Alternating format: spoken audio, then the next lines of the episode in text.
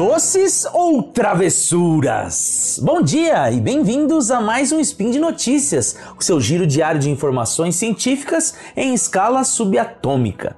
Meu nome é Marcos Sorrilha e hoje, dia 23 Lunan do calendário Decatrian, ou o famoso dia 31 de outubro, o assunto não poderia ser outro: o Halloween.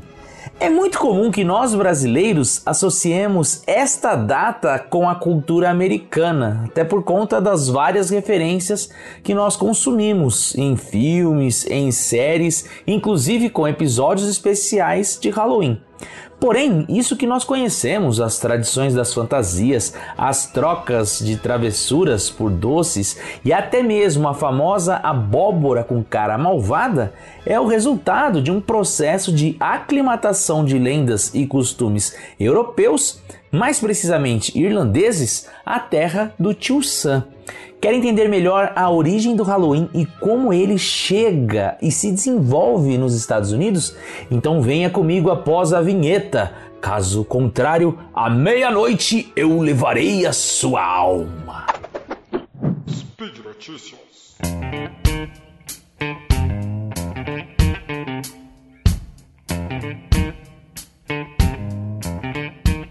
Segundo Jack Santino, em seu artigo Halloween in America: Contemporary Customs and Performances, a tradição do Halloween nos Estados Unidos remonta ao dia de Samhain, quando os celtas celebravam o início de um novo ano. Apesar de bastante antiga, os relatos dessa celebração apenas começaram a aparecer em narrativas épicas escritas entre os séculos 9 e 12 depois de Cristo, quando as tradições celtas já haviam incorporado os elementos do cristianismo. O Samhain marca o início do inverno, o fim das colheitas e o período de recolhimento das pessoas e dos animais a seus lares e abrigos. Era esse também o período em que as noites começavam a ficar mais longas e a vegetação morria. Segundo os épicos celtas contam, tratava-se do momento em que as portas da terra se abriam para os mortos e para outros seres sobrenaturais, como os Fomorians. Esses, por sua vez, exigiam dos humanos os frutos de suas colheitas em troca de paz. Outra história trazida por esses épicos fala da lenda do guerreiro Nera, um herói que mendigava de porta em porta, suplicando alimentos enquanto enfrentava os demônios que vagavam soltos naquela noite em que o inverno chegava alguma semelhança com a prática de se pedir doces ou travessuras não é mera coincidência e está sim relacionado a essas duas lendas que os épicos celtas nos contam. É claro que para eles, os celtas, tais figuras sobrenaturais não representavam necessariamente o mal ou tinham vínculo a demônios no significado cristão do termo. Porém, foi assim que eles foram concebidos dentro do cristianismo. Mas, na crença popular, essas tradições mágicas acabaram permanecendo de maneira moralmente ambígua. Da mesma forma, a incorporação desses mitos ao catolicismo também foi se readequando ao calendário religioso dos católicos, porém mantendo essa relação entre a colheita e os fantasmas, bem como a vida, a morte, explorando sempre essa dicotomia entre o bem e o mal. Foi assim que o fim da colheita, celebrada no Dia de Todos os Santos pelos católicos, passou a ser associada a este momento em que as portas do inferno estavam abertas e os fantasmas invadiam as terras de Sanheim. Não à toa, a véspera do Dia de Todos os Santos era a data onde os fazendeiros e os camponeses colocavam alimentos em suas portas para honrar suas tradições e se proteger de qualquer tipo de maldade que pudessem lhes ocorrer. E aí, como o dia 1 de novembro era o dia da Missa de Todos os Santos, a Hallow Mass em inglês, o dia 31 de outubro era, então, a véspera dessa celebração. E por isso, em inglês, era chamado de Hallow Eve, de onde vem este termo Halloween como nós conhecemos hoje.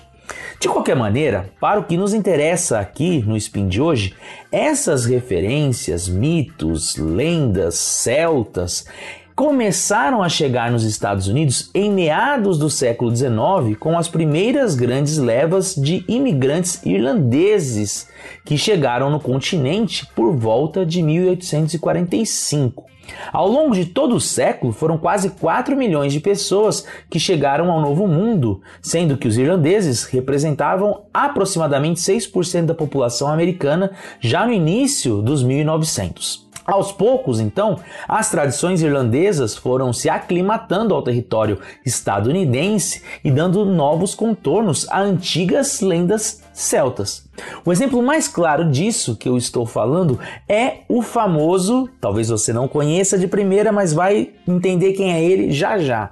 É o famoso Jack O'Lantern, aquela famosa lanterna feita de abóbora com cara maligna e que vemos presente nas maiorias das representações sobre o Halloween. Segundo as lendas celtas, o Jack era um sujeito mesquinho e dado a jogos de trapaças. Em uma dessas suas aventuras, ele conseguiu enganar o próprio diabo por mais de uma vez, fazendo com que ele não reivindicasse por sua alma após a morte do Jack. Assim, quando ele de fato morreu, ele era muito mal para ir para o céu, porém não poderia ir para o inferno, fato com que fez com que ele seguisse vagando pela terra, iluminando o seu caminho com um vegetal que ele havia enchido de carvão incandescente. Na Irlanda, o Jack era personificado em batatas e até mesmo em beterrabas. Será somente com a chegada dos irlandeses nos Estados Unidos que eles irão adaptar essa lenda, dando um novo contorno ao mito, uma vez que as abóboras, alimento típico das Américas, eram um modelo muito melhor para representarem o rosto do velho Jack. Ou seja, essas adaptações de lendas antigas, as novas paisagens e novos rituais fez com que o Halloween nos Estados Unidos fosse moldado pela importância que a época da colheita sempre teve para os colonos americanos, pelo reconhecido medo que eles tinham das bruxas e pelos costumes celtas trazidos pelos imigrantes irlandeses durante o século 19. Conforme escreve Livia Gerson, autora de uma resenha do texto que eu mencionei lá no começo de nossa conversa, abro aspas. Mesmo que nossa vida diária tenha pouca conexão com as estações agrícolas, muitas vezes celebramos o Halloween decorando nossas casas com cabaças e milho. Nos vestimos como bruxas, espíritos e outras criaturas como múmias e zumbis que cruzam o limiar entre a vida e a morte. E convidamos nossos filhos a quebrar as regras habituais, exigindo doces de estranhos e ameaçando-os com maldade. Uma exploração lúdica e secular do território entre o bem e o mal. Fecho aspas. E por hoje é só. Para aqueles que quiserem saber um pouco mais sobre as heranças celtas no Halloween estadunidense, vou deixar um link para a resenha feita pela Livia Gerson e outro para o próprio artigo do Jack Santino. Além disso, também vou deixar um link para quem quiser saber um pouco mais a respeito das imigrações irlandesas para os Estados Unidos. Para aqueles que forem atrás dos links, aproveitem para deixar seus comentários na página do Deviante. Lembro que esse podcast só é possível acontecer por conta de seu apoio, isso mesmo, o seu apoio, no patronato do SciCast, tanto no Patreon, no Padrim e no PicPay. Ótimo domingo e curtam os festejos de Halloween se assim quiserem. Lembrando que eu não acredito nas bruxas, mas que elas existem existem. Grande abraço e até amanhã com mais um Spin de Notícias. Tchau, tchau!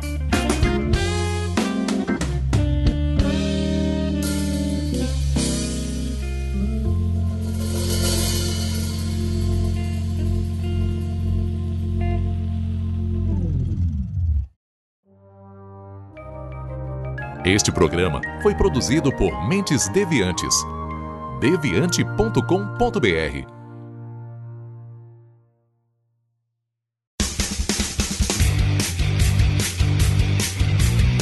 Cortes, edição de podcast.